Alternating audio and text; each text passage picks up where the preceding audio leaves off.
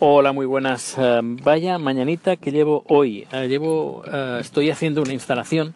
la persona, hay una persona que tendría que encargar, haberse encargado de traer los, bueno, que se encarga de traer los cables, se ha olvidado del conector. Se ha traído unos cables, pero el conector es un conector especial que se llama RS232.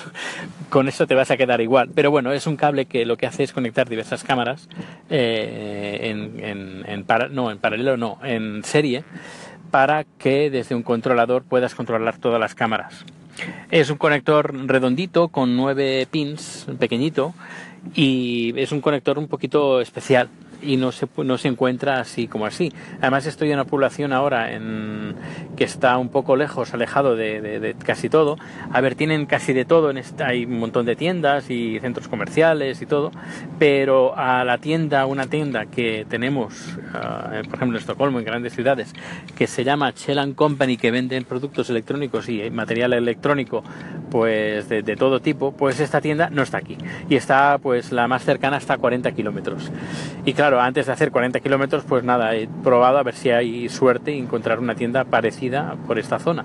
Pero nada, he estado como una hora dando vueltas, ya he visitado cuatro tiendas diferentes, pero nada, ese conector como que, como que no lo tienen. Así que al final no sé qué voy a hacer.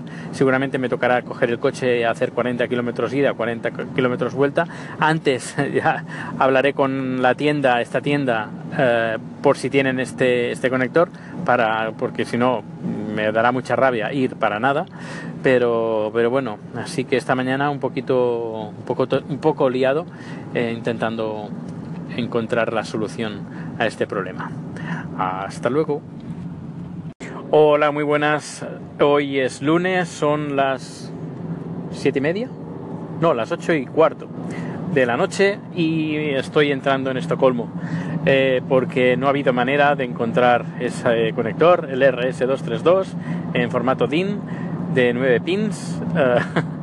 Y nada, ah, tengo que ir a buscar eh, algunos que tenemos en, la oficina y he dejado al, chico que está haciendo la instalación con, de los cables, pues para que lo termine de hacer y mañana mañana va a terminar de soldar los últimos cables que de lo que falta de, estos conectores y em, haremos las primeras pruebas del, no es un maletín en este caso, lo que he fabricado ha sido una especie como de baúl que tú lo abres y ahí está todo ya preparado para iniciar una producción eh, de vídeo eh, utilizando tres cámaras, luego tenemos el he, puesto una mezcladora de, vídeo, una Roland, que está bastante bien, que además la estamos vendiendo muy bien en el formato SDI.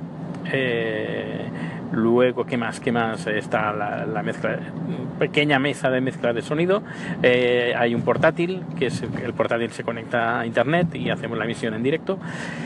¿Qué más? Eh, para hacer backup es la, creo que es la Ninja Blade o la de, la marca Atomos. Es una pequeña pantalla grabadora de disco duro que me encanta, estoy completamente enamorado de ella.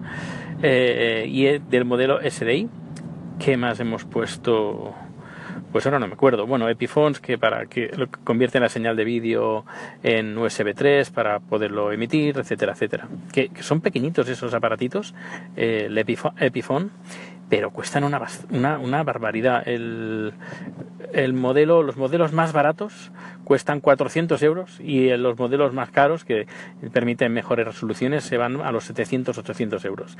Y es tan pequeño como un paquete de tabaco. Igual y cuesta esa barbaridad. Pero claro, es, estamos hablando de, calidad profesional, que es lo que estamos haciendo esta instalación.